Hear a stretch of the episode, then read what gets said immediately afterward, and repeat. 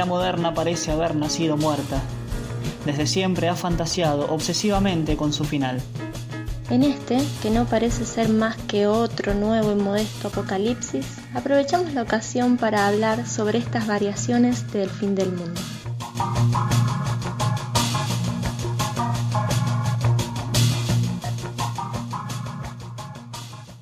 Bueno, acá estamos otra vez en el día, ¿cuánto de cuarentena, Lauti? Como 30 días ya o no mucho, 20 y pico seguro. 20 y pico seguro, día, no sé, es re largo este fin del mundo, no se termina más, boludo. basta, eh, mundo, basta, claro. Ah, cómete la maldita naranja. Y, bueno, estaba pensando en ver el tema de em, que habíamos dicho Donnie Darko, pero después yo pensé, bueno, a ver, ¿qué mejor para escapar de la realidad? No, en realidad no lo pensé yo, lo pensamos los dos. Eh, ¿Qué mejor para escapar de la realidad, para hacer volar la imaginación, eh, para viajar a lugares maravillosos, que esa máquina de sueño que es el cine, y bueno, ¿qué, lugar más maravilloso que el hoyo. Así que bueno, vamos, vamos, a, vamos a meternos en el hoyo. Eh, vamos a meternos en el hoyo y todo tipo de otras metáforas eh, que sean aplicables a, esto. Es muy feo, porque yo podría decir, bueno, vamos a analizar el hoyo y sonaría Sí, sí, minuciosamente, un, análisis minucioso del hoyo. ¡Ay, basta! bueno, y bueno, ¿qué mejor para salir del encierro que ver estas películas? Ver El Hoyo, por ejemplo, que te hace, te hace volar a ese mundo maravilloso de, encierro y, antropofagia. Claro, oscuro, tenebroso, todas características que vienen bien para elevar eh, elevar el ánimo en estos días. Así que después de melancolía viene el hoyo. espero que, no sea ningún... espero que no sea ninguna metáfora, ¿cómo es? Ninguna alegoría de acciones humanas, eso que acabas de decir. Yo creo que sí, ¿o sabes? Yo creo que ese nombre está puesto a propósito porque eh, hace como un vínculo con toda la escatología que hay en la película, por una película súper escatológica. Claro. Eh, y bueno, está la comida, pero también por otra parte está la mierda. ¿Se puede decir mierda? Sí, ah, sí se puede. Está permitido. Alberto Fernández lo permite. no me va a no me va a pegar con la tabla. Mira, si salís de tu casa, sí. Eh, a, mí me, a mí no me gusta ese tipo de, escenas en general, el gore o, eso así tan escatológico. Por ejemplo, cuando el viejo Trimagasi se pone a comer así desenfrenadamente, que es uno de los primeros momentos de la película, me genera un rechazo bárbaro. Calculo que está hecho a propósito. Este, por una cuestión también de prurito, creo que se dice, de, así como del supuesto buen gusto, digamos, y esas cuestiones, la película juega un montón también con eso. De una, sí, bueno. Lo cual me parece que sería bueno comentar un poquito de la trama, ¿no? sí, sí, antes que nada este, vamos a la trama. Nos lo propusimos y no lo pudimos hacer, muy mal. Bueno, bueno, pero ahora podemos retomar, siempre se puede. No, no, ya está, ya terminó, es, el fin del mundo, así que ya es tarde. Así que bueno, aquí termina este Listo, podcast. termina el podcast, quiero mandar un saludo a mi mamá. Hola mamá, estoy en YouTube. en Spotify, pones un me gusta, por favor. Eh, bueno, vamos, a, eh. vamos a la trama del hoyo. Dale, la trama del hoyo. A ver, expliquemos el hoyo, contemos el hoyo. Esto va a ser media hora, 40 minutos de chistes sobre el hoyo, lo cual, chistes repetitivos sobre el hoyo, lo cual va a ser y un poco, eh, no me sale la palabra, estresante bueno, otra palabra que no me sale, Bueno, dale, comenté, comenta un poquito de la que se trata la peli. Bueno, bueno, ya que, bueno, Goring eh, es el protagonista de la historia, despierta en una prisión Y esa prisión consiste como en una serie infinita, o sea, una, una prisión vertical que consiste en una serie infinita de celdas una encima de la otra y en el medio de esas celdas hay un espacio por el que sube y baja una plataforma con comida.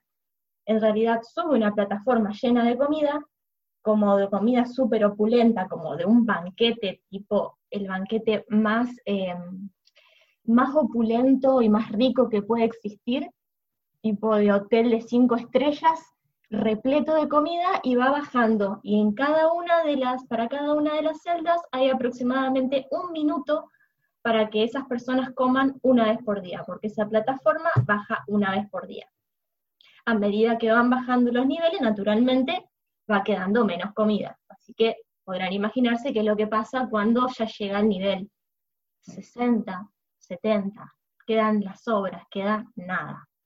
Eso más o menos es la, estructura, la estructura de la arquitectónica de la prisión y, la trama principal de la, de la película. Déjame eh, agregar algo. Sí. En un momento, uno de los dos personajes, creo que es Trimagasi, el viejo, dice que hay tres clases de personas en el hoyo. Están los de arriba, están los de abajo y están los que caen. Porque cada tanto, gente que no soporta eh, esa realidad se tira, bueno, con un final, con un final, punto. Eh, y bueno, eso es característica de la película. Eh, como decía Azul, hay, una estructura vertical y en cada, en cada piso hay dos personas. Pisos infinitos, aparentemente. Eh, en, un, en un momento de la película se juega con el número de pisos, cuántos son, si son 100, si son 200, si son 300 o más. Y, es interesante esto, ¿no es cierto? Cómo la cantidad de comida va decreciendo con cada piso y eh, la situación de las personas que están, como dije Jesús, también en el piso 60 o más. Creo que dije exactamente lo mismo que dijiste vos. No, pero lo completaste un poco y, eh, eh, dijiste algo necesario que es que cada, cada prisión tiene dos personas. cada una de las celdas eh, comporta dos personas. Y mm, bueno, me parece que eso es. Ahora, si, si alguien no vio la película, si alguien nos está escuchando, en primer lugar, primero, primero, sí, alguien nos escucha. Si alguien nos está escuchando, hola, ¿qué tal? Gracias. Los queremos. Sí.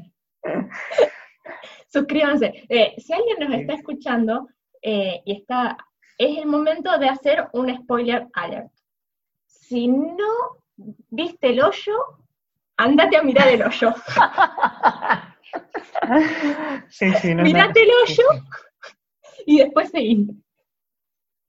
Sí, sí, sí. Ay, ay, por favor, qué vergüenza, soy horrible. Bueno, no importa. Sí, sí, sí. Eh, bien. Eh, este, este hoyo en realidad no se llama así, sino que es el nombre que coloquialmente se le da, sino que se llama Centro Vertical de Autogestión. Eh, muy interesante me parece eh, la idea de autogestión porque está indicando que cada uno tiene que gestionarse su vida o su muerte eh, por sí mismo, digamos. Ahí es donde va la, estructura, la arquitectura de la prisión propicia el individualismo más salvaje. Eh, Interesante. Esa sería como, me parece que ese, ese es el, el, sistema, que es de supervivencia ahí la relación. Y eso hace que afloren em, la, la parte más miserable de los seres humanos. Eh, agrego, sí. agrego, me parece interesante pensar en la arquitectura también porque en ningún momento hay una conexión con el exterior.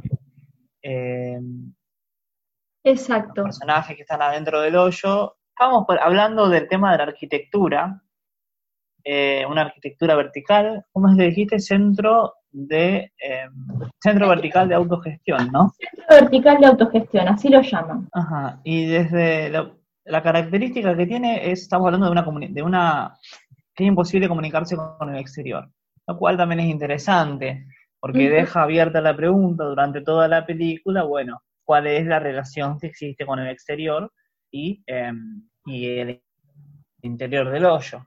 Suena muy raro decir el interior del hoyo, por favor. Bueno, ya está, ya sí, sí, sí, es cierto. Sí, sí, sí, pero es que lo digo normal y, Ahí va. Bueno, em, escucha. Em, no, lo que te quería decir es, bueno, y después los, personajes y los personajes entran al hoyo, pueden entrar o por de manera voluntaria, como el protagonista, Goren, entra de manera voluntaria, porque, y esto es raro, loco, porque dice, quería entrar para dejar de fumar y para leer El Quijote, porque es un libro que, todo, que supuestamente hay que leer y que ya como que tiene seis meses ahí, decide leer El, Quijote. Eh, entonces una manera es entrar de manera voluntaria y otra manera que Trimagasi entró una especie de castigo si mal no recuerdo, tiró un televisor por la ventana y... Mató un inmigrante. Exacto. Entonces como, sí, entonces como castigo tiene que pasar seis meses ahí. Algo que no dijimos es que los, las personas al entrar ahí pueden elegir un objeto para llevar. Eh, y es interesante esto porque este, el protagonista, Goren, elige El Quijote, un libro, eh, lo cual empieza los primeros días, el primer mes bien, leyéndolo entre los dos, pero el segundo mes, cuando cambia de piso, llega a uno de los pisos más bajos de todo, como que ese objeto no le sirve para nada. En cambio, Trimagasi eh, elige llevar un cuchillo, que también tiene una historia ahí particular con el cuchillo. Y bueno, un poco más consciente de los usos del cuchillo para sobrevivir ahí adentro del hoyo. Oh, vos sabés que nos olvidamos de decir algo.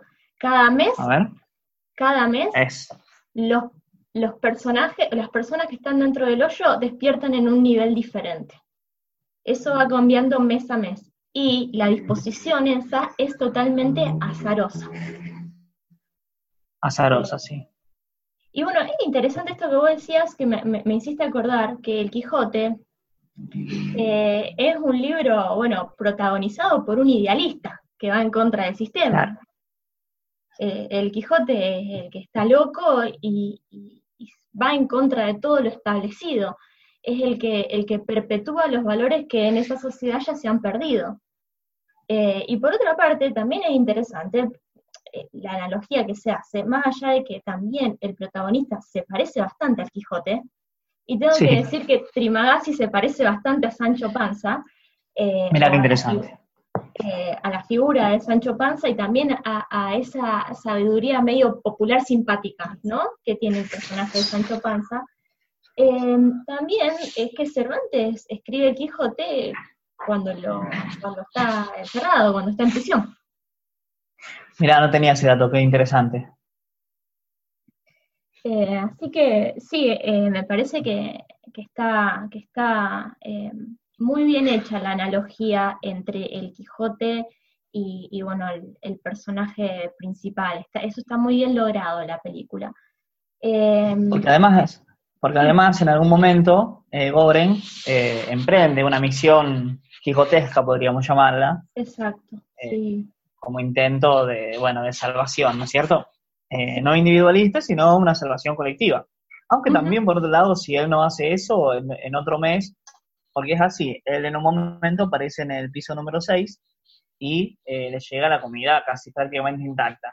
Eh, pero es como que al próximo mes iban a volver a bajar, entonces se proponen realizar eh, como una especie de llevar la comida a los que están en los pisos más bajos.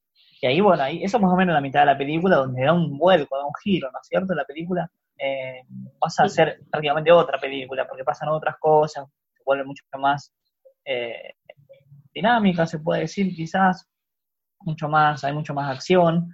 Eh, y bueno, y siempre se encuentran ahí con, otras personas, con situaciones muy violentas. bueno, eso. Sí, sí, lo, que, lo, que tiene, lo que tiene esta peli es eh, para mí, a mí, yo ahora, ahora voy a hablar de lo que me pareció la peli. Me gustó mucho la peli porque la verdad es que no espero que ninguna película me demuestre su superioridad moral cuando veo una película. Entonces, em, qué sé yo, esas películas del fin del mundo, tipo el día después de mañana, que, oh, fuimos nosotros los causantes del cambio climático y qué sé yo, y explotan esa, esa, idea de culpa, eh, todas esas películas como que me, me cansan un poco. Me parece que esta es una película que es muy ambigua, y eso es lo que hace que no sea tan moralista. Eh, porque si bien Goreng es el Salvador, como vos dijiste, que baja y eh, baja tratando de llevarle comida a todo, termina los palazos. Porque la gente se abalanza con la comida y él junto con su, con su compañero que lo sigue en esa, que es Barat, eh, Barat me parece, bueno, empiezan a agarrar a palazo a toda la gente que se quiere agarrar más comida de la que le corresponde. Entonces es muy ambigua la película y no es, no es una película alegórica en la que yo pueda decir esta acción. Agrego que. Sí. sí, sí, escucho. Ah, agrego que hay un, hay una, un dilema previo. Tenemos que pegarle balazos a, eh, palazos a todos los demás por este fin mayor. Eh, es como que hay una pregunta ahí antes por esa violencia que ejercen eh, y lo creen necesario. Eh, nada, eso quería agregar nada más. Sí, que está bueno lo que, decías. Sí, está la pregunta de, bueno, al fin, justifica los medios, ¿no? Eh, Exacto. Pero, pero bueno, el, momento de más violencia y el momento en el que más este, violento se vuelve el personaje principal, al que todos nos, con el que todos nos sentimos identificados porque es un idealista y se lleva un libro y todo el mundo se siente identificado con eso, eh, el momento más violento es cuando trata de salvar a todos. Es el momento más violento. Entonces como que hay una ambigüedad, no, no, no está clara la moral de la película. La G, no está clara la moral de la película. No es una alegoría ni de la sociedad capitalista, ni del socialismo, ni de nada. Y deja de leer porque se nota que estás leyendo. Perdón. Paréntesis, no hay un video. Pero bueno. No importa, paréntesis, hay un video de Agustín Laje en el que hace una crítica eh, a esta película considerándole como progre pero torpe a la vez no vamos a hablar ahora del video del AGE, pero bueno, eh, hay un montón de análisis, hay un montón de cosas muy interesantes en YouTube, eh, dando vueltas por ahí, análisis, resúmenes, eh, que son interesantes. Uno, por ejemplo, es de un canal que a mí me gusta mucho, que habla sobre cine, se llama Sep Films, de Nicolás Amelio Ortiz, y hace un análisis que me gusta bastante, muy simple, pero a la vez bastante copado, donde habla de lo kafkiano de la película. Ah. Eh, sí, porque dice que los personajes medio que no saben quiénes son, no saben dónde están, los nombres son impuestos por la administración, y es como que ahí también hay una búsqueda, un, como una incomprensión que subyace a toda la película. Y es interesante eso.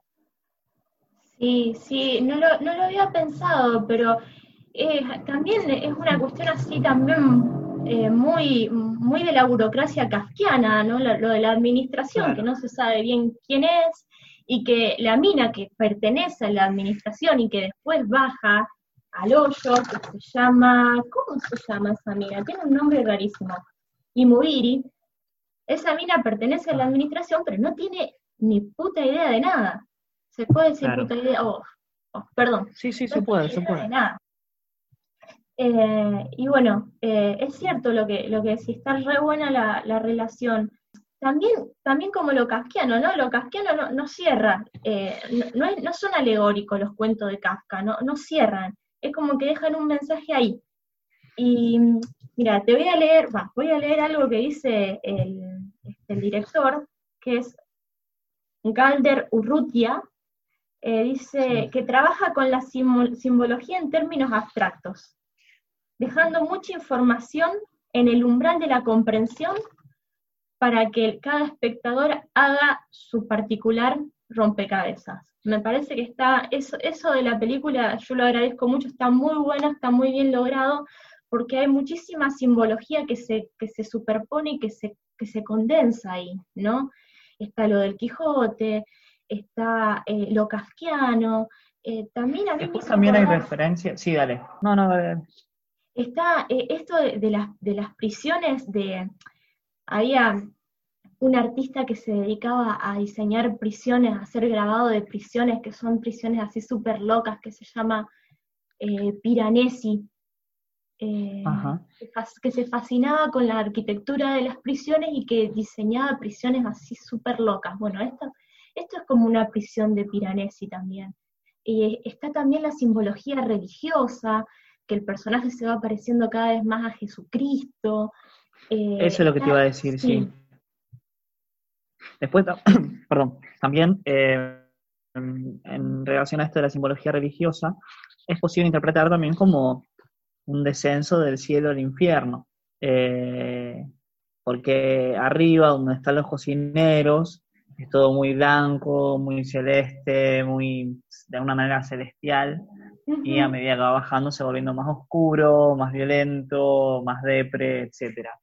Eh, después también hay un par de referencias numéricas, porque en algún momento aparece como que el piso último es el 333, multiplicado por dos, que son las personas en cada, eh, en cada, en cada piso, está 666, el número de bestia. Otra referencia, sí, otra referencia es que dicen que el 333 es la media bestia, eh, y que de alguna manera todos los seres humanos somos medio, medio bestias, una media bestia, digamos, una cosa así, sí, sí, eh, creo que se entendió el chiste. Bueno, pero, pero qué sé yo, son cosas que no sé si, si realmente intentaron dar ese mensaje, pero sí, eso que vos decís, esta simbología abierta que se puede interpretar de un montón de maneras distintas, lo cual el espectador, eh, un cierto número de espectadores o cierta características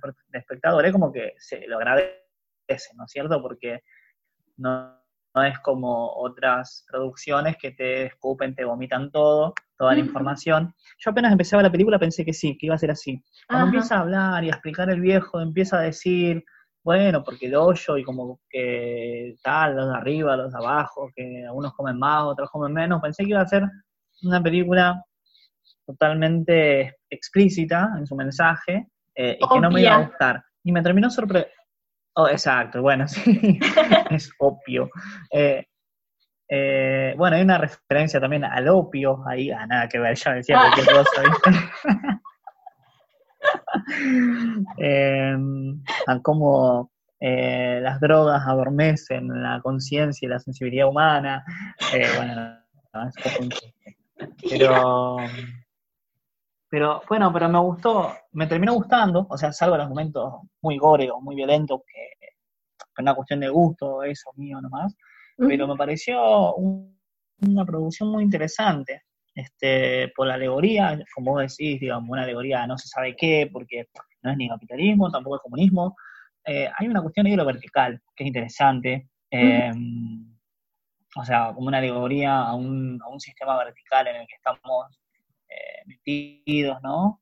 Eh, que puede ser un o sea, se puede interpretar un montón de maneras distintas, no solamente de clase, también puede ser, qué sé yo, el sistema eh, político, digamos, qué sé yo, puede ser un montón de cosas. igual lo deja abierto y eso está bueno y eso me gusta. También me gustó porque yo entiendo un poco la película como una exploración de los comportamientos humanos. Eh, como que de alguna manera subyace ahí también la pregunta, a ver, eh, en un supuesto estado de naturaleza, esta es una reflexión filosófica, principalmente de la modernidad, digamos, ¿cuál es la naturaleza del ser humano? ¿Somos buenos, somos malos por naturaleza? Em, y de alguna manera tenemos ahí dos posturas, que Hobbes, por ejemplo, en el siglo XVI, XVII, no me acuerdo, pensaba que no, que el ser humano es malo por naturaleza y que es egoísta, que es individualista, que va a buscar siempre su propio beneficio, que quizás lo podemos poner ahí eh, como ejemplo a Trimagasi, eh, como representando de alguna manera esa postura. Trimagasi es el personaje más lado, orgánico al hoyo. Perdón. Sí, dale, dale, es, es interesante, a ver. No, no, no, solamente quería acotar eso, que Trimagasi es como el personaje más orgánico, más adaptado al hoyo. Sí, qué interesante, porque de alguna manera están expuestos ahí a la violencia de- del resto, y Trimagasi está re preparado y la tiene re clara, porque en un momento, cuando en el segundo mes, que aparecen en el piso ciento no sé cuánto, aparece Goren atado en la cama, y Trimagasi le dice que después de una semana más o menos, le va a empezar a cortar algunas partes del cuerpo para comer, y que, pero que no lo va a matar para dejarlo vivo, para que no se pudra la carne, eh, etcétera, por una cuestión de supervivencia. Eh, lo cual, eh, por eso es interesante eso que vos decís, que es el más adaptado al hoyo. Qué interesante, sí, es verdad. Sí, yo también quería, quería acotar algo que, que es así como muy de, de, de Foucault barato, ¿no? Pero bueno, ¿qué Ah. la, la importancia de, de- de una estructura, eh, a ver, lo que, lo que está, lo que gestiona los cuerpos es la estructura, es la arquitectura del lugar.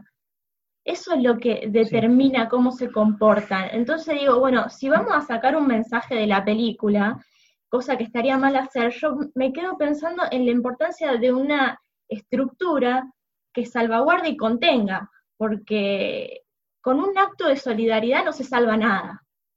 Eh, y es lo que es lo que pasa con Imubi, que quiere hacer el acto de solidaridad y qué sé yo, y se quiere inmolar y qué sé yo, y no salva nada. Eh, y me parece que también es un poco lo que pasa con Goren, porque su, su acto no, no, no, no termina, no termina haciendo nada. Eh, nada, No eso. sabemos. No, no sabemos, es cierto, no sabemos. Pero bueno, me parece que, me parece que ahí, eh, qué sé yo, si, si yo quisiera ser progre y si yo quisiera ser, bueno, eh, sí, eh, todo lo que la G odia, ¿no? Yo diría, bueno, Sí. esta película habla de la importancia de una estructura que salvaguarde y contenga a las personas, la importancia del Estado. Yo quiero ser todo lo que la que odia. ¿eh? Bueno, eh, de- Importancia bueno, del Estado. Bueno, ahí volvemos, perdón, pero me meto en esto que vos decís, que ahí volvemos a la pregunta esta de Hobbes y Rousseau, donde piensan un, eh, un Estado o una organización para generar un contrato social, un contrato que, brinde de alguna manera, o sea, resumiendo muchísimo las teorías de ambos o, esta oposición, que brinde, digamos, una especie de paz social o eh, que proponga o que, que permita la convivencia entre las personas, una comunidad.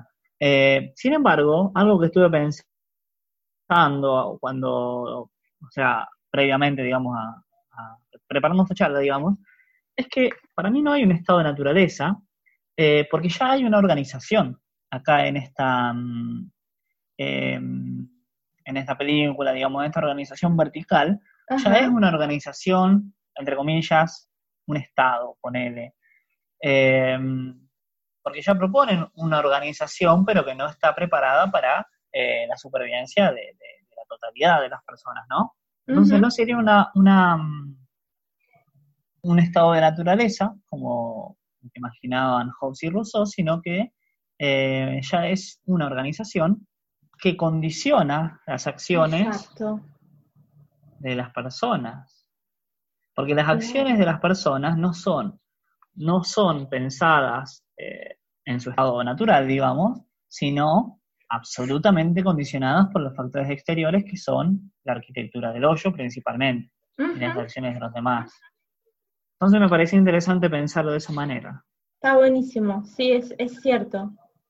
Eh, porque sí, es verdad, no, no hay ningún estado de naturaleza ahí. eh, está todo armado para eso, es verdad. sí. Eh, y, y bueno, yo me quedé pensando también en, en todo, hablando, viste, cuando, volviendo a, lo escatológico y a lo, y, y- también al tema de, bueno, el nombre de la película y la comida, cómo es, hay una relación ahí con, con todo lo que tiene que ver con el comer eh, y con el canibalismo también. Eh, porque como vos decías, Lauti, eh, se, Trimagasi se va, quiere comer a Goren, pero el que se termina, Goren se termina comiendo a Trimagasi al final para sobrevivir. Oh, Y sí, es verdad.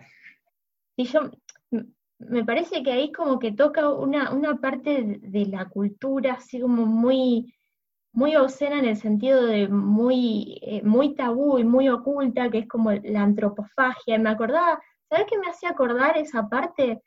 Eh, ¿viste ese cuadro de Goya? eh, de Cronos que se come a Júpiter, que es como un, todo un monstruo triste comiéndose a un niño. Eh, que se come a su hijo, se está comiendo a Zeus. que se está comiendo, claro, que se come, sí, que se come a Zeus, ese. Em, Sí, sí, tremendo, tremendo. y bueno, pero como que en el cuadro de Goya parece que se lo está comiendo porque estuviera como obligado o porque hubiera una necesidad mucho más fuerte que él, porque en la cara de, de, de, Cronos es como que es una cara sufriente, como que lo mismo pasa con, con este, este personaje, este protagonista que se tiene que comer al otro, como medio por obligación, y eso me hacía acordar a todo, a toda la simbología religiosa que hay eh, eh, alrededor de, de la película, ¿no? Porque eh, eh, Goren es como el Mesías que desciende de los cielos, y también nosotros comemos la carne de Cristo, y Goren come carne, Ajá. como una relación así entre la antropofagia y la religión. Eh, y de hecho, cuando Trimagasi se, se está por comer a Goren, dice que lo va a purgar. Y hay todo, hay toda una serie de rituales religiosos de, de los indios de acá, ay, no se dice indio, bruta, de, de, de los pueblos originarios de acá, sobre todo de los tupí guaraníes, que, mm, que tenían ese ritual de purgar a la, a la víctima antes de comerla, porque comer era una cosa así como sagrada, eh, comer la carne de un humano. Ahí están aplaudiendo, Lauti, me siento culpable por no aplaudir. Voy a aplaudir un poco porque son las nueve. Pero ¿a qué aplauden ahora? No, ahora aplauden a los médicos, vos. Ah, ¿sí? ¿Vos? sí. Mirá, no, Eh, acá no se escucha nada. ¿No se escucha? No, acá se reescucha. Y bueno, nada, eso Bueno, Me- queda me- interesante. Me, hizo la simbología religiosa y por otra parte la antropofagia de la película me hizo acordar a toda a- al componente también antropofágico de, muchas religiones, no solo el cristianismo, sino también de estos rituales guaraníes y, y también de la mitología griega, como que no sé por qué, pero en las religiones siempre hay gente comiéndose otra gente. Mira vos. Esa es mi conclusión. Eh, algo que me llamó la atención, va, que también me parece eh, digno de destacar, es la temporalidad, o mejor dicho, la atemporalidad. Porque mm, si bien hay, hay estructuras temporales, un mes eh, en cada... A ver, eh, lo temporal marca muchas cosas y condiciona de un montón de maneras eh, lo que pase adentro. Una vez al día viene la comida, solamente se puede comer durante un minuto. Eh, estás ahí encerrado durante un mes y al otro mes cambias de, de espacio y creo que son seis meses, o no sé si eso varía en cada persona, en cuánto tiempo está en, en la, en cada cel, en, perdón, en el hoyo.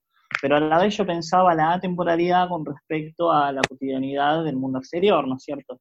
Es como un tiempo aparte del hoyo, eh, lo cual solamente quería, no tengo nada para decir al respecto, pero solamente quería como destacarlo para pensarlo, ¿no? Como un tiempo aparte, como el que estamos viviendo nosotros ahora también, que es como el día de la marmota, eh, Ok, ¿no? Que, que, este encierro a nosotros nos ha marcado qué otra, otra temporada, es una película tremenda, eh, nos ha marcado otra temporalidad, otra forma de organizarnos, otra forma de, de percibir el tiempo, ¿no?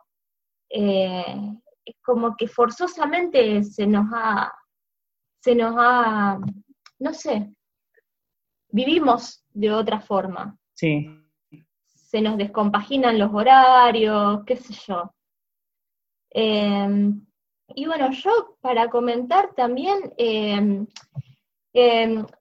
vos me pasaste un PDF que se llama Sopa de Wuhan, que ahí están como una serie de eh, filósofos contemporáneos que comentan un poco, que comentan cada uno desde su punto de vista eh, y desde su perspectiva teórica eh, este fenómeno mundial que estamos viviendo y bueno, hablan un poco al pedo también, hablan bastante al pedo, pero bueno, me, interesó la relación que, que, se puede establecer con esto de, con un artículo que escribe Paul Preciado, que habla de cómo cada uno cómo cada uno ha quedado encerrado en su, celda, le dice celda blanda, en, su pequeña república de comodidad, pero también de hipervigilancia, eh, porque he sabido que gracias a, este tema explotó el Big Data y, los gobiernos como que ya tienen una excusa y las grandes corporaciones tienen una excusa para vigilarnos todo el tiempo y mientras tanto cada uno está como cómodo en su casa con, todo lo que tiene que tener como una pequeña, como un pequeño satélite flotante. Eh, entonces lo que dice Paul Preciado es que estamos como cada uno encerrado en ese espacio doméstico que es un espacio que es de alguna forma privilegiado en el sentido de, bueno, de, la clase media, ¿no? Que es un lugar identificable en, en, un mapa de Google, reconocido por un dron, eh, es como el domicilio personal que se, ha convertido ahora en el centro de la economía y del teleconsumo. O sea, es como que cada uno va gestionando su celda individual, ¿no? Por eso le llama la prisión blanda, como si cada uno estuviera en su pequeño satélite ahí. Eh, y, nada, la otra vez, eh, nada, cuento algo así medio personal, la otra vez tuve un sueño en que soñaba que, sí, en un sueño se sueña, ¿no? en un sueño que estaba, eh, de repente me encontraba en un, en un satélite un satélite artificial que giraba alrededor de la Tierra, pero que era como una tierra de juguete, como un mundito así de juguete que tenía pasto y tenía arroyos y tenía eh, árboles, pero era todo sintético. Eh, y estaba re bien ahí hasta que de repente me enteraba o me avisaban, no sé por cómo, eh, estaba con un grupo de gente que tampoco sé quién era, es como todo muy indefinido en los sueños. Y, me enteraba que se iba a terminar en tres meses el gas, eh, no, el gas no, el oxígeno o la comida. Una de esas dos cosas se iba a terminar. Entonces yo sentía, en este momento está todo bien, eh, pero cada minuto que va pasando es como una escalera que, es como el escalón que, va descendiendo al infierno. Eh, y, medio como que me, ese sueño me, como un teatro de todo lo que me lo que yo estoy sintiendo ahora, porque como que ahora estoy viendo re bien el encierro, pero eh, como que siento que a poco se va, se va pudriendo todo. Eh, me pareció muy, muy interesante el, el, este, el artículo de Preciado, salvo al final que es medio ingenuo, no sé qué te parece a vos, pero me pareció sí muy interesante. Sí, lo mismo, que propone dejar los celulares, que propone dejar eh, la tecnología de lado y en realidad, pero primero que ahora es lo único que nos permite comunicarnos, nos permite crear también la unidad, lo que estamos haciendo ahora. Eh, no sé si es momento para dejar los celulares, pero sí, bueno, es verdad que sirven como un medio de control social que cada vez va a ir en aumento. Si no me equivoco, en China utilizaron principalmente eh, los datos, la, Big famosa Big Data, para, erradicar el coronavirus. Eh, o eso se dice, viste que es muy críptico, digamos, de alguna manera todo lo que ocurre en otras, en otras latitudes. Pero, mm, pero bueno, sí vamos, estamos eh, yendo hacia, un, hacia una sociedad mucho más controlada a través de nuestros datos. eso. Sí, que ahora nuestro encierro es, ponele, ahora estamos encerrados en nuestras casas, es cierto, nuestro encierro es en nuestras casas, pero no es tanto nuestras casas, o sea, nuestro verdadero encierro, lo que realmente no vamos a poder salir nunca, es de los espacios virtuales. Eso es, eso es imposible salir. Eso ya es definitivo. No, no, no va a haber forma de salir, no va a haber forma de apagar el teléfono y hacer la revolución. Eso no funciona así, me parece. Eh, y bueno, no, nada, otra cosa que quería decir, así como una cosita suelta que se me ocurrió, que no sé, después la, podemos pensar en otro momento, que, mm, es muy parecido a la obra de Sartre a puerta cerrada, eh, la, película. Eh, me hizo acordar mucho de eso. Viste, puerta cerrada es como, se trata de unas personas que entran a, a una sala y que de repente se dan cuenta de que esa sala es el infierno, pero que no viene nadie a torturarlos, simplemente el infierno es estar conviviendo ahí junto en esa sala. ahí viene la famosa frase, el infierno son los otros. Exacto. Así que bueno, con este mensaje esperanzador nos vamos y bueno, esperamos que la próxima sin tantas dificultades técnicas eh, y ya decidiremos qué vamos a ver la próxima, ¿no? Porque se nos ha hecho así como... Lo, vamos viendo sobre el momento. Quizá algo Tenemos una lista bastante amplia. También si quieren, también si quieren proponer, digamos, eh, se puede. De una, eh, sí, sí. Pero bueno, tenemos una, una lista bastante amplia. tenemos ahí más o menos unas 15, 20 películas, también series de las que nos interesaría hablar en relación a esto del fin del mundo. Así que bueno, por mi parte, saludo a la persona que esté escuchando. Te saludo a vos, Azu. Bueno, yo también saludo y bueno, ¿viste mamá? Estoy en YouTube otra vez. Ah, siempre hace ese chiste. bueno, gracias por escuchar, si es que escucharon, y si no escucharon, gracias por no escuchar. Bueno, hasta la próxima.